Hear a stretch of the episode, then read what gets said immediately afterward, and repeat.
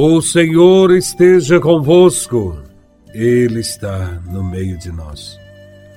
Proclamação do Evangelho de Nosso Senhor Jesus Cristo, segundo São Lucas, capítulo 4, versículos de 14 a 22. Glória a Vós, Senhor.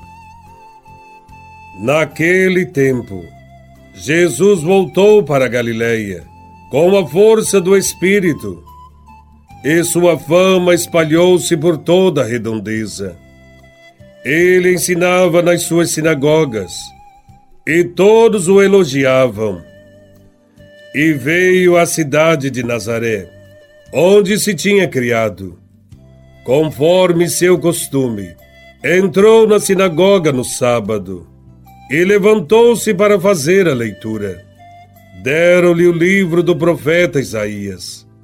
Abrindo o livro, Jesus achou a passagem em que está escrito: O Espírito do Senhor está sobre mim, porque ele me consagrou com a unção para anunciar a boa nova aos pobres. Enviou-me para proclamar a libertação aos cativos e aos cegos a recuperação da vista, para libertar os oprimidos e para proclamar o ano da graça do Senhor.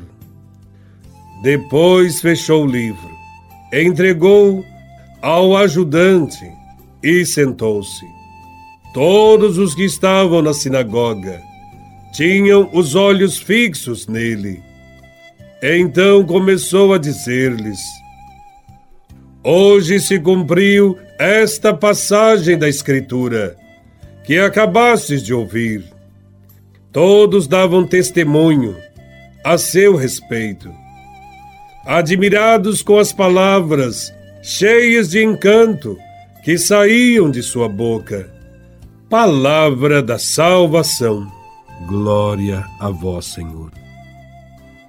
No Evangelho, Jesus se encontra na sinagoga de Nazaré, sua terra natal, para o início de seu ministério e revela ali o seu programa de evangelização. Na sinagoga, a liturgia do sábado consistia na leitura da palavra de Deus, feita por alguns membros da comunidade Lia-se antes, porém, um trecho tirado dos cinco primeiros livros da Bíblia. E em seguida, lia-se uma passagem dos profetas. A convite do presidente da sinagoga, qualquer homem adulto podia fazer a reflexão. Nesta época, Jesus tinha mais de 30 anos e fez uso da palavra. Jesus escolhe o texto do profeta Isaías, que diz: O Espírito do Senhor está sobre mim. Me ungiu para anunciar a boa nova aos pobres. E após ler o texto, Jesus tece o seu comentário dizendo: Hoje se cumpriu esta passagem da Escritura que acabastes de ouvir. Com isso, Jesus faz a sua apresentação, proclama o seu ministério e torna conhecido o seu programa de vida e missão. Proclamar a libertação aos cativos significa libertar as pessoas de todos os preconceitos, das estruturas injustas, do analfabetismo e promover a participação de todos nas decisões da sociedade. Recuperar as vistas dos cegos significa mostrar a verdade, ensinando a ler e a escrever e entender as leis, a exigir a explicação das leis em favor do povo, indicando caminhos para a superação da miséria, dando sentido à vida Proclamar o ano da graça do Senhor significa anunciar a vitória de Jesus sobre todo o pecado, perdoando as dívidas e promovendo a liberdade para todos.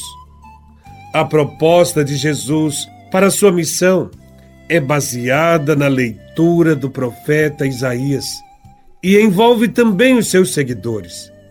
Pela fé, nós continuamos a missão de Jesus, que foi proclamada na sinagoga de Nazaré. Entretanto, a pergunta que fazemos hoje é esta: O que podemos fazer pelos pobres, pelos abandonados, coxos e aleijados? Podemos e devemos, na força do Espírito Santo, anunciar a boa nova aos pobres, ajudando-os a recuperar a sua dignidade, ressuscitando neles a organização e a partilha e também a luta por seus direitos. Tudo isso os cristãos podem realizar, porque são ungidos no mesmo Espírito com o qual Jesus de Nazaré foi ungido.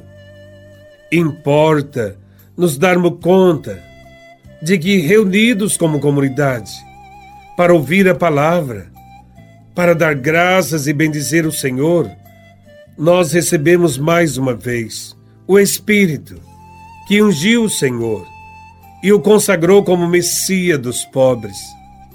Com Jesus, somos agentes e promotores de libertação e somos chamados a libertar todas as pessoas das diversas escravidões que existem. Com Jesus, chegou a hora da liberdade, chegou a hora da vitória sobre qualquer forma de opressão. Com Jesus, todos os grilhões da escravidão devem ser rompidos. Com a luta e o testemunho dos cristãos, pela força e graça de Deus. Quanto mais amarmos a Deus, mais devemos amar nossos irmãos. E só irá mostrar que ama de verdade a Deus aquele que doar pelo menos um pouco do seu tempo e da sua vida para promover a vida dos irmãos, principalmente aqueles que estão em situações de sofrimento. Deus nos ajude a nos assemelharmos a Cristo e libertar as pessoas. E nunca colaborar com aqueles que oprimem e tiram os direitos do povo. Louvado seja nosso Senhor Jesus Cristo, para sempre seja louvado.